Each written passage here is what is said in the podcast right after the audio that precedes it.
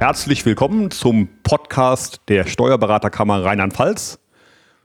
Heute mit unserem neuen Vorstandsmitglied Peter Meyer aus der Geschäftsstelle in Mainz. Schönen guten Tag, Peter. Guten Morgen, hallo. Mein Name ist Matthias Gahn und ich freue mich heute mit dir, Peter, darüber zu sprechen, wie es dich eigentlich in den Vorstand verschlagen hat. Wie kommt man auf die wahnsinnige Idee, Peter, in aktuellen Zeiten von hoher Arbeitsbelastung als Vorstand zu kandidieren? Gut, ähm, schwierige Frage, aber doch wieder sehr leicht, weil die Tätigkeit als ähm, Funktionär für den Berufsstand hat mich schon immer interessiert, weil irgendjemand muss es ja auch tun und ähm, unsere Kanzleigröße erlaubt es, dass der ein oder andere auch Zeiten dafür zur Verfügung stellt und das mache ich gerne. Und ich bin gespannt, was mich im Vorstand erwarten wird. Die ersten Monate, die ersten 100 Tage sind vorbei und die waren schon sehr interessant und erkenntnisreich und die Lernphase wird auch nicht äh, aufhören. Insofern freue ich mich auf die weitere Arbeit und ja, lass es jetzt mal auf mich wirken. Das ist, glaube ich, eine sehr nachhaltige Herangehensweise, so wie du es gemacht hast, dass du im Vorfeld mit deinen Partnern in der Kanzlei gesprochen hast und dein künftiges potenzielles Engagement geklärt hast. Was waren denn so für dich die Erkenntnisse der ersten 100 Tage neu im Vorstand? Ähm, es war schon sehr interessant zu sehen, was die Kernaufgaben der Kammer sind, ähm, was manchen Kollegen vielleicht gar nicht so bewusst ist, denn die Kammer als, sage ich mal, Berufsaufsicht hat viele gesetzliche Aufgaben, aber darüber hinaus auch viele äh, Tätigkeitsfelder, um den Berufsstand einfach zu schützen, besser zu machen, zu entwickeln und informant zu sein für ganz wichtige Dinge. Und ähm, das interessiert mich. Und die Ergänzung zum Verband, die auch praktisch ähm, in die gleiche Richtung gehen werden und können, das ähm, ist sehr interessant für mich, ja. Wo willst du persönlich deine Schwerpunkte legen für die nächsten vier Jahre in der Vorstandsarbeit? Ich bin in drei Ausschüssen. Das ist einmal der Berufsrechtsausschuss. Das ist auch sehr interessant, um zu sehen, ähm, wo die roten Linien liegen für die Kollegen und auch einzuwirken oder mitzuwirken für die Sanktionierung, wenn es Verfehlungen gab, aber auch da mit Augenmaß und mit ähm, ruhiger Hand. Dann der Öffentlichkeitsausschuss ist mir auch ähm, sehr wichtig und liegt mir am Herzen, auch die Beziehung zur Politik und unser Wahlkreis im Süden der Südpfalz ist nun mal der Wahlkreis in Deutschland mit den meisten Bundestagsabgeordneten, derer fünf. Und da versuche ich zumindest den einen oder anderen Kontakt auch zu nutzen, um auf politischer Ebene Lobbyarbeit zu betreiben. Auch das sollte eine der Aufgaben für unsere Kammer sein und der IT-Ausschuss oder auch Transformation und Entwicklung des Berufsstandes. Dieser Ausschuss interessiert mich auch sehr, denn dort sind auch meine Tätigkeitsschwerpunkte, die vereinbaren Tätigkeiten enthalten und da insbesondere die Testamentsverstreckung oder die Ausübung von Vollmachten ist so mein Steckenpferd. Auch die tägliche Arbeit ist davon geprägt. Du sprichst ein ganz spannendes Thema an, denn das ist ja, wenn ich das so sagen darf, mein Ausschuss, den haben wir jetzt umbenannt vom salopp gesagt, IT-Ausschuss in, hin zu technische Transformation und Entwicklung des Berufsstandes. Jetzt könnte man ja auf den ersten Blick meinen, das Thema Testamentsvollstreckung und Co. ist da ganz, ganz, ganz weit weg. Wie ist denn deine Einschätzung, Peter? Was macht denn Digitalisierung und Automatisierung mit unserem Berufsstand? Es sind erhebliche Veränderungen zu erwarten und das ist vieles, was uns Kollegen umtreibt, aber jeder hat ein anderes Gefühl dazu und dieses Gefühl bei manchen löst Unbehagen aus, bei anderen wiederum Neugier und auch das Gefühl, es entstehen neue Chancen. Und ich bin auch dafür, dass wir die Chancen versuchen zu erkennen und nicht nur Angst zu haben vor der, vor der Entwicklung, vor der Veränderung. Veränderung hat es schon immer gegeben. Insofern glaube ich, dass viele Kollegen ähm, insbesondere die, die schon etwas älter sind, ich sag mal 60 plus oder auch 70 plus, viele Kollegen sind auch im Alter noch aktiv als Steuerberater. Und für diese Kollegen tun sich neue Chancen auf, insbesondere bei der Testamentsvollstreckung oder bei Vollmachten, bei anderen vereinbaren Tätigkeiten können ältere Kollegen, die an dieser Digitalisierung, an den neuen Entwicklungen nicht mehr so teilhaben wollen oder können, die können sich im Bereich der vereinbaren Tätigkeiten noch weiterhin betätigen und damit einen entscheidenden Vorteil ausspielen, und zwar das Vertrauen der Mandanten weiterhin bedienen. Denn diesen Vertrauensberuf, den wir ergriffen haben, das sollten wir auch als Privileg empfinden, äh, denn wir sind auch noch bei praktisch fortgeschrittenem Alter sehr leistungsfähig und gewillt. Und viele Kollegen sagen auch im Gespräch, ich möchte noch gar nicht aufhören mit 60 oder mit 65 oder 67. Ich möchte weiterhin tätig sein. Und das ist in diesen Tätigkeitsfeldern ohne Probleme möglich. Also ein spannender Aspekt für diejenigen, die eher am Ende ihres steuerlichen Berufslebens stehen ähm, sozusagen den Folgen der Automatisierung und Digitalisierung so halb zu entfliehen. Mhm. Ähm, wo siehst du das Potenzial für die, die jetzt da noch auch mit ihren Kanzleien äh, mittendrin sind und äh, das Ganze auch noch äh, über viele Jahre fortführen wollen? Wo siehst du dort Chancen? Auch dort sehe ich erhebliche Chancen. Selbst bei den Existenzgründern sehe ich Chancen, denn die Testamentsverstreckung äh, wird ja praktisch, die fällt nicht vom Himmel, und man sollte einfach die Theorie kennen und ohne Testament gibt es keine Testamentsverstreckung. Das heißt, Voraussetzung ist ein bestehendes Testament, eine sogenannte letztwillige Verfügung. Und dort sollte der Steuerberater sich als Testamentsverstrecker auch wiederfinden, sonst hat er die Tätigkeit nicht. Und umgekehrt, der Mandant, viele Mandanten suchen nach Lösungen für ihre Vermögensnachfolge, Unternehmensnachfolge. Und dort hat dann der Testamentsvollstrecker die Aufgabe, den letzten Willen auch umzusetzen. Und hier können wir unseren sogenannten Wettbewerbsvorteil auch ausspielen, denn wir haben den Kontakt zu den Mandanten über Jahre, manchmal Jahrzehnte, teilweise auch über Generationen, wenn der Vater schon Kanzleiinhaber war. Und diesen Vertrauensvorsprung, ähm, der macht es uns möglich, diese Testamentsverstreckung überhaupt erst zu bekommen. Das heißt im Endeffekt, ähm, wir sind eigentlich für vereinbare Tätigkeiten prädestiniert, weil wir eben diesen ich nenne es mal, einzigartigen Wettbewerbsvorteil haben. Wir haben das Vertrauensverhältnis zum Mandanten. Nur mit Datenverarbeitung, da werden wir wahrscheinlich irgendwann auf die Strecke bleiben, weil das andere wahrscheinlich schneller und günstiger können oder es sich immer wieder welche finden werden, die es schneller und günstiger können.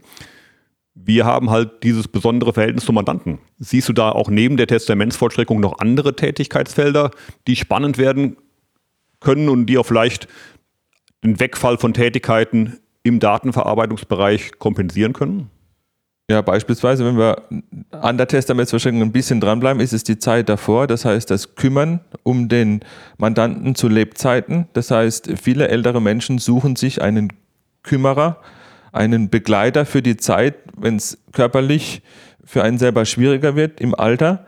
Und da auch da bieten Steuerberater praktisch ähm, einzigartige Leistungen oder Potenziale an, denn die Leute kennen sonst niemand anderen, der sich kümmern kann. Und viele Kollegen bestätigen auch, äh, dass sie vor Jahren schon gefragt wurden, ob sie denn nicht Vollmachten, Generalvorsorgevollmachten, ähnliches für den Mandanten annehmen, weil es niemand anderen gibt. Es ist keine Familie vorhanden oder die Familie soll es ausdrücklich nicht tun.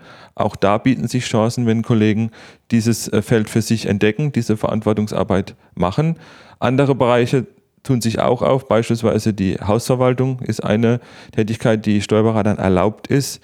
Ähm, es wird manchmal so mitgemacht, aber auch da die ganzen Vorschriften im Energiebereich, ähm, auch der Gesetzgeber, was ähm, WEG-Aufteilung und so weiter, der Verteilungsschlüssel von Nebenkosten, es wird alles schwieriger, es wird auch streitbehafteter und dort könnte auch der Steuerberater praktisch sich etablieren und sich so ein bisschen von den altbewährten Vorbehaltsaufgaben entfernen. Jetzt sind wir ja gerade in einer verrückten Zeit. Auf der einen Seite kann man, glaube ich, sagen, dass die Kanzleien voll mit Arbeit sind. Überlastung, alle Statistiken, alle Umfragen, die man liest und hört, 88 ähm, Prozent der Kanzleien sind überlastet oder stark überlastet. Jetzt kommen wir hier mit neuen Tätigkeitsfeldern um die Ecke.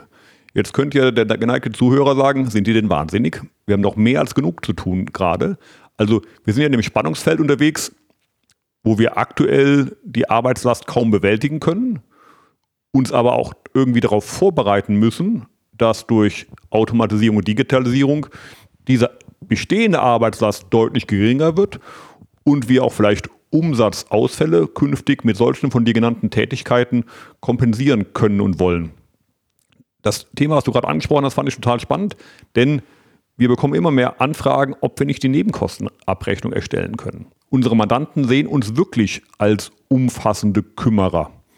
Und vielleicht müssen wir als Kanzleien das Ganze mal immer aus der Mandantenbrille sehen, was sind denn deren Bedürfnisse und dann müssen wir für uns entscheiden, ob, welche dieser Bedürfnisse wir als Kanzlei nachhaltig äh, erfüllen wollen.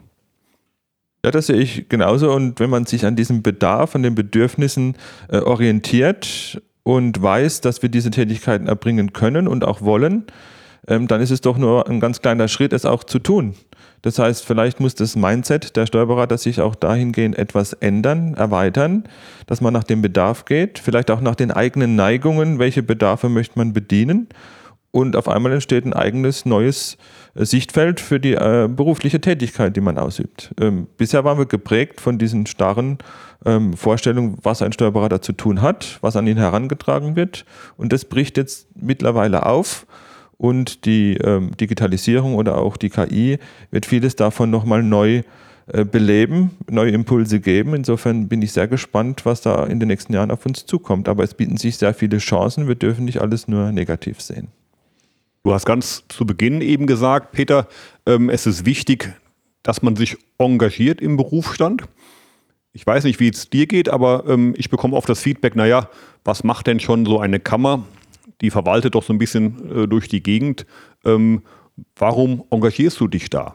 Was ist da deine Motivation und wo siehst du eigentlich die Funktion der Kammer?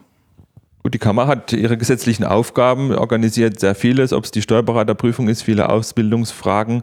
Äh, das Berufsrecht, Öffentlichkeitsarbeit, viele dieser Dinge sind unerlässlich. Es braucht Menschen, die das tun und unsere Kammergeschäftsstelle, die einen tollen Job macht in Rheinland-Pfalz, äh, die braucht nun mal auch die Vorstände, die ähm, diese Verantwortung mittragen und alles möglich machen. Insofern, ähm, dieses Zusammenwirken hat mich schon immer interessiert und von daher, wie gesagt, ist es ja, nicht, nicht nur Selbstzweck, sondern einfach auch ein bisschen Gebot, dass die Kollegen, die sich es zeitlich auch erlauben können von der Struktur her, es auch tun.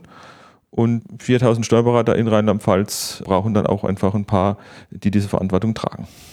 Ja, da bin ich vollkommen bei dir, denn gerade in der jetzigen Zeit, wo, glaube ich, ganz, ganz viele Entscheidungen getroffen werden Richtung Zukunft, auch eben politisch, geht es darum, dass wir uns dort einbringen und dass wir auch Flagge zeigen.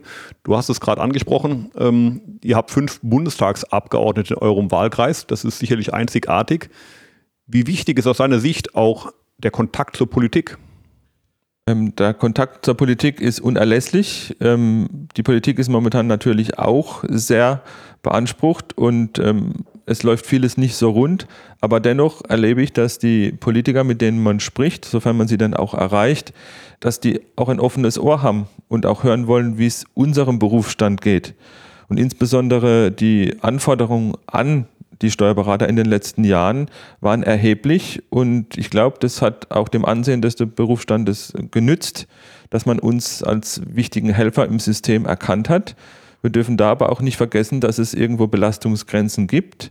Und da müssen wir unsere Stimme erheben und der Politik immer wieder deutlich machen, dass man nicht alles auf die Steuerberater abwälzen darf und für Verständnis auch bei uns zu werben.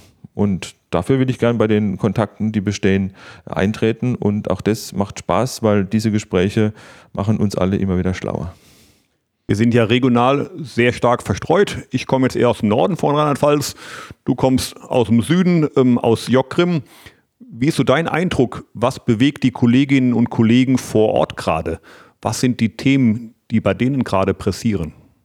Also die Kollegen im Süden werden sich wahrscheinlich auch von denen im Norden oder im Westen überhaupt nicht äh, unterscheiden. Die Beanspruchung, dann die äh, Fristsetzung durch verschiedene Institutionen, ob das die ISB-Angelegenheiten sind Schlussabrechnung, äh, Finanzamtsfristen, alle möglichen Fristen lasten auf uns und der Gesetzgeber versucht, äh, es zu entzerren, ist uns auch in vielen Dingen weitgehend entgegengekommen, aber dennoch ist die Belastung hoch. Ähm, die Kollegen haben mit Fachkräftemangel zu kämpfen, auch bei uns. Es ist ein, praktisch eine Unsicherheit entstanden, auch in wirtschaftlicher Hinsicht. Wir machen uns vielfach Gedanken über die wirtschaftliche Entwicklung bei den Mandaten. Und ähm, auch bankseitig führe ich sehr viele Gespräche und auch da wird bestätigt, dass schwierige Zeiten auf uns zukommen können. Wir aber dennoch optimistisch sind, dass wir es meistern, wenn alle ihren Beitrag dazu leisten. Also wirklich viele Herausforderungen für die Kolleginnen und Kollegen, aber nicht auch für uns als Kammer. Ich freue mich äh, sehr, Peter, dass du ähm, mitwirkst. Ich freue mich auf die Zusammenarbeit mit dir. Schönen Dank, dass du heute hier im Podcast äh, dabei warst, damit äh, die Kolleginnen und Kollegen draußen, die dich noch nicht kennen, dich kennenlernen durften. Und ich bin ganz gespannt, was die nächsten vier gemeinsamen Jahre bringen werden. Ich freue mich auch auf die gemeinsame Zeit und bin gespannt und danke auch für die Möglichkeit, hier heute da sein zu dürfen. Nach draußen ganz herzlichen Dank fürs Zuhören beim Podcast. Bleiben Sie uns erhalten. Ähm, wir freuen uns, wenn Sie beim nächsten Mal wieder einschalten beim Podcast der Steuerberaterkammer Rheinland-Pfalz. Tschüss.